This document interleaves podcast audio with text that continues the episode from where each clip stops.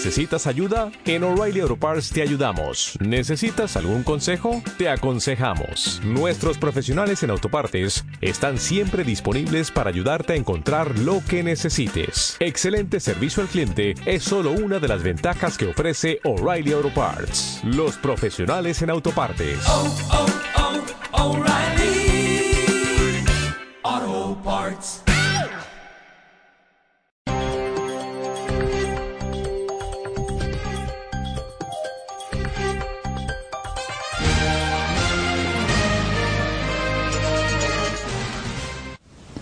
Sin duda, el tema más importante de esta semana es el viaje del Santo Padre, del Papa Francisco, a Egipto. Pero antes de entrar a presentar lo esencial del contenido de este viaje, quiero referirme al tema de la semana pasada, en que hablé del silencio exterior que había en torno a la tragedia que tiene lugar en Venezuela. Y lo primero que quiero hacer es pedir disculpas. Eh, nos transmitieron unas imágenes que no eran de Venezuela y, eh, nosotros también las transmitimos así, nos intoxicaron, eh, no sé si deliberadamente. Pero enseguida nos dimos cuenta y un poco más de una hora después de estar ese vídeo en circulación, suprimimos esas imágenes y el texto que hacía referencia a ellas, a pesar de lo cual, por desgracia, el primer vídeo eh, ha tenido un, una visibilidad extraordinaria. Sin embargo, creo que lo verdaderamente importante es que después de esa denuncia contra esa soledad en que, en que estaban viviendo los que luchan por la libertad eh, y por la democracia, por la paz, por la seguridad dentro de su propio país, esa soledad que no se veía suficientemente correspondida en el exterior, sí que se han producido cambios significativos. Por ejemplo, en el nivel político, eh, no sé si a raíz de lo que yo dije, me imagino que no, pero se produjo la convocatoria de una eh, reunión de ministros de cancilleres, de ministros de exteriores de países latinoamericanos a la que eh, no fue invitada Venezuela. Era el primer paso para la expulsión de Venezuela de la OEA, Organización de Estados Americanos. Los, lógicamente, los dirigentes chavistas se dieron cuenta y prefirieron marcharse antes de que los echaran. Esto creo que es especialmente importante porque contribuye a ese aislamiento exterior del régimen chavista que se queda de día en día eh, sin apoyos fuera de sus fronteras y desde la perspectiva de la Iglesia, casi inmediatamente después de haber dicho que necesitaban los obispos venezolanos un apoyo de sus hermanos, eh, se pronunciaron los episcopados de Panamá, de Colombia y, unos días después, de una forma extraordinaria, eh, la conferencia episcopal de Ecuador. Eh, y sobre todo, muy especialmente, la llamada personal que hizo el cardenal Parolín, secretario de Estado del Vaticano, al cardenal Urosa, que había sido, había padecido una agresión en un acto religioso eh, para darle todo el apoyo, no solamente de él como secretario de Estado, sino obviamente también del Santo Padre. Creo que esto es importantísimo y, y entre una cosa y otra, Dios quiera que se avance hacia una salida pacífica, si fuera posible, ¿verdad?, de la tragedia que allí se está viviendo. Dicho esto y, pidiendo de nuevo oraciones para que el pueblo de Venezuela deje de sufrir el calvario que está pasando, eh, vuelvo a repetir, me gustaría centrarme en el tema de esta semana, que indudablemente es la visita del Papa a Egipto. Una visita una visita difícil, una visita heroica incluso por el riesgo eh, en que ha puesto su vida, una visita eh, yo creo que ya hay que decir fructífera. Eh, primero hay que ver los antecedentes. en un contexto muy distinto, en la Navidad del año 2010 se había producido un, una, una, vez más un atentado contra los coptos en el Cairo y el Papa Benedicto XVI en el discurso que todos los papas hacen a principio de año a los diplomáticos acreditados ante la Santa Sede, había solicitado públicamente al, al presidente de entonces de Egipto que eh, protegiera a los cristianos que vivían en Egipto. Nada, nada del otro mundo, ni ningún tipo de denuncia, simplemente una petición, como el Papa hace, eh, los papas siempre lo hacen, ¿no? En esa en ese discurso hacen un resumen de, los problemas más graves que hay en el mundo y es con delicadeza porque es un discurso hecho a diplomáticos, pero dicen determinadas cosas. Pero eh, hay que ver qué régimen estaba. Lógicamente era un régimen islamista e inmediatamente la Universidad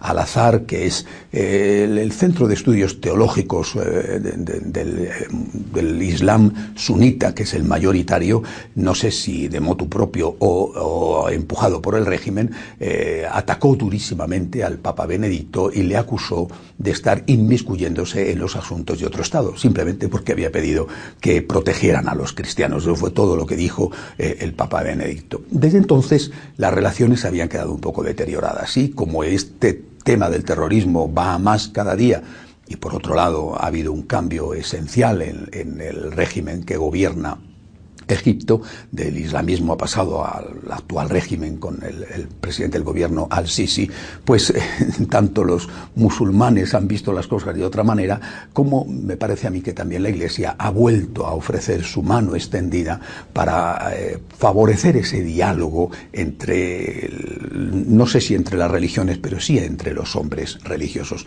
Ese es el fondo de este viaje del Papa Francisco a Egipto. Volver a establecer una relación buena con, la Universidad Al-Azhar, con los musulmanes sunitas, que son los mayoritarios, con, grandes países, Egipto, Arabia Saudita, eh, Turquía, mientras que la otra rama, eh, la chiita, minoritaria, pero también muy importante, está sobre todo representada por Irán. Y en países de conflicto como Siria o como Irak, hay una guerra también de, las dos ramas, entre chiitas y sunitas, que a veces desde Occidente no se entiende muy bien, pero que yo creo que explica más incluso que otro tipo de cosas el por qué esas terribles y crueles guerras. ¿Qué es lo que el Papa ha hecho yendo a Egipto? Ha ido a visitar tres comunidades y a alentar a tres comunidades, dos de ellas cristianas, los coptos, que no son católicos, pero que es la religión cristiana mayoritaria en Egipto, mayoritaria dentro de lo que es la minoría cristiana, que llega más o menos al 10% de la población. Los católicos, que son realmente muy poquitos, se calcula que en torno a 170.000 en todo el país, y a establecer, a restablecer ese diálogo con los musulmanes eh, sunitas a través de la Universidad de Al-Azhar. Importante el discurso en la universidad que habían convocado para el evento una conferencia de paz, es decir, un encuentro de, diálogo de tipo intelectual. Importante las palabras del Santo Padre, muy importantes. Ha dicho el Papa, eh, lo ha dicho literalmente, eh, que quería dejar, quería decir un no alto y claro, ha dicho, alto y claro al uso de la violencia en nombre de la religión. Y ha dicho, juntos condenamos la manipulación de los sentimientos religiosos para justificar la violencia. No se puede ser creyente y violento.